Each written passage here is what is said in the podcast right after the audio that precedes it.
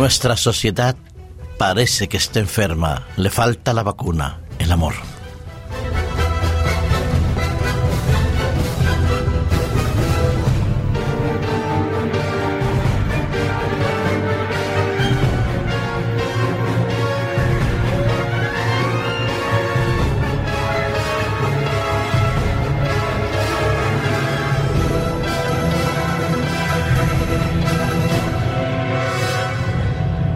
Así es, parece que nuestra sociedad, el mundo contemporáneo, está enfermo. Parece que un virus hubiera afectado el razonamiento y la respuesta de la humanidad. Es verdad que hay miles de casos de solidaridad, de beneplácito en hacer el bien, como decía Descartes, que es la mayor satisfacción que nos puede eh, quedar.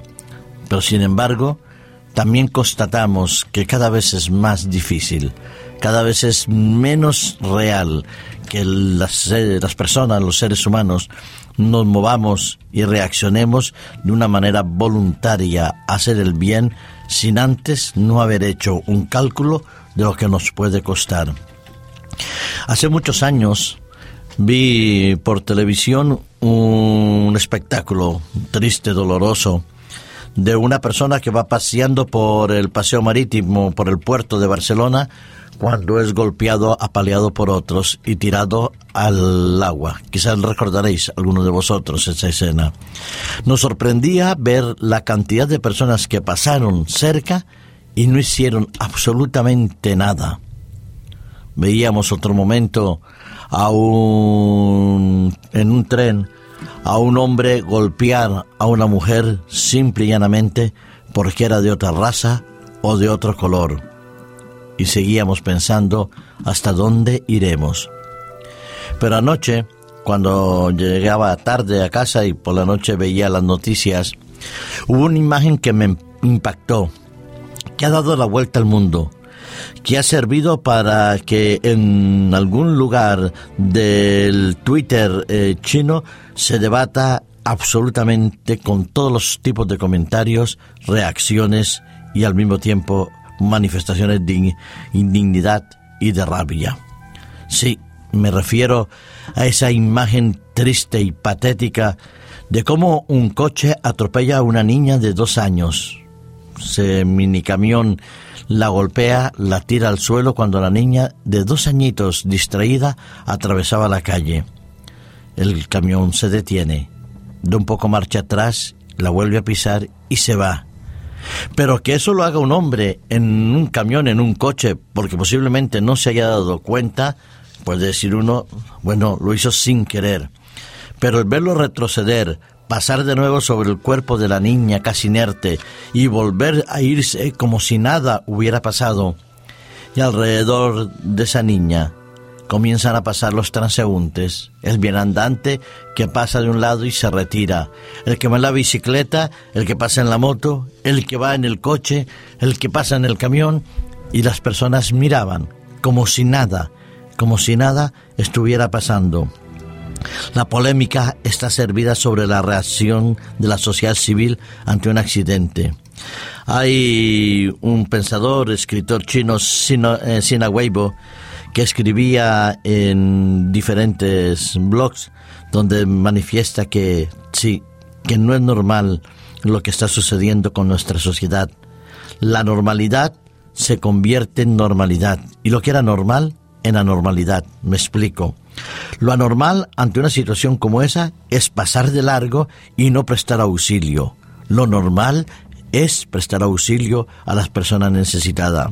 Pero la indiferencia que se pudo ver en ese vídeo no es acaso un pequeño reflejo de lo que vemos cada día a nuestro lado cuando hay tantos y tantos casos de sufrimiento y de dolor? Que los movimientos que se están surgiendo, como el conocido el 15M, el 15O, el 15 de octubre, que a nivel mundial vemos a miles de personas manifestar contra la sociedad de opulencia, contra los mercados eh, que han expoliado a las personas o que se enriquecen con los famosos rumores de la bolsa que sube o baja, la realidad, a pesar de todo ello, es que cada uno de nosotros hoy en día va, como se suele decir, a su aire, a su rollo, desplomándose a nuestro lado cientos y cientos de personas y quizás no reaccionando a tiempo como deberíamos hacerlo. Los actos de solidaridad, de humanidad, son cada vez más difíciles a constatar como una actitud normal en las personas y solo unos cuantos reaccionan frente a ello. Sí, basta con abrir las noticias en cualquier medio de comunicación, prensa escrita, hablada o audiovisual, y constatamos constantemente noticias de infidelidades, de crímenes, de golpes, de robos, de actos de violencia, de indiferencias como las que acabo de contar, que son simplemente los ecos de una enfermedad que está enferma y que carece de lo fundamental que es el amor.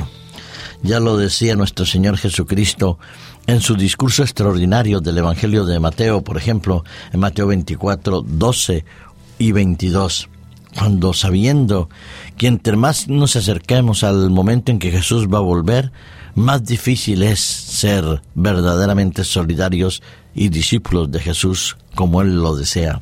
Decía en el versículo 12 que debido al aumento de la iniquidad se enfriaría el amor de la mayoría.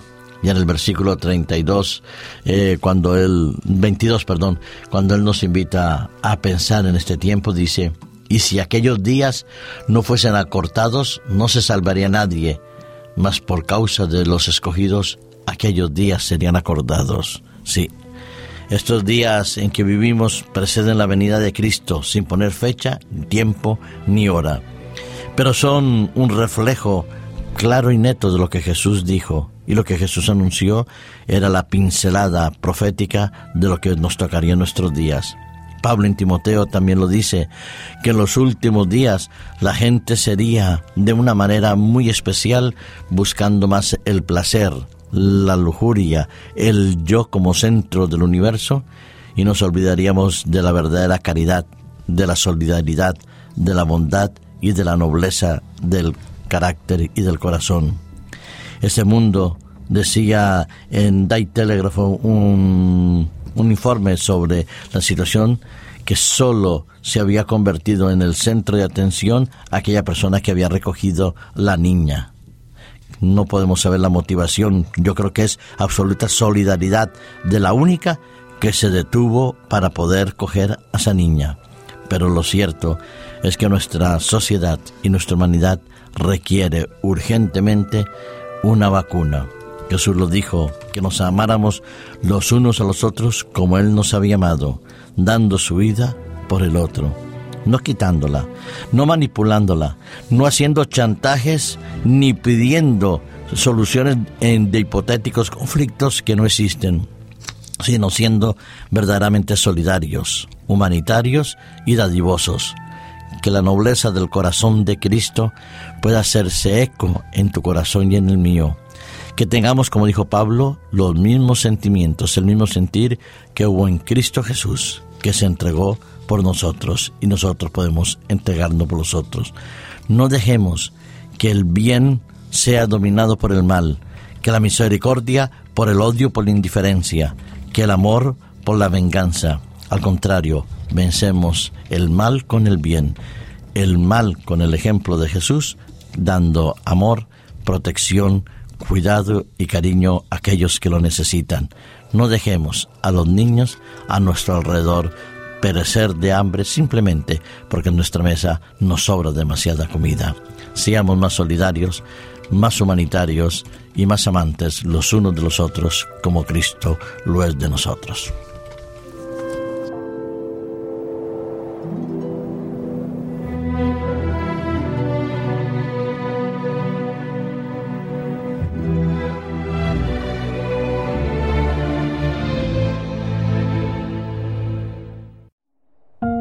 Producido por hopmedia.es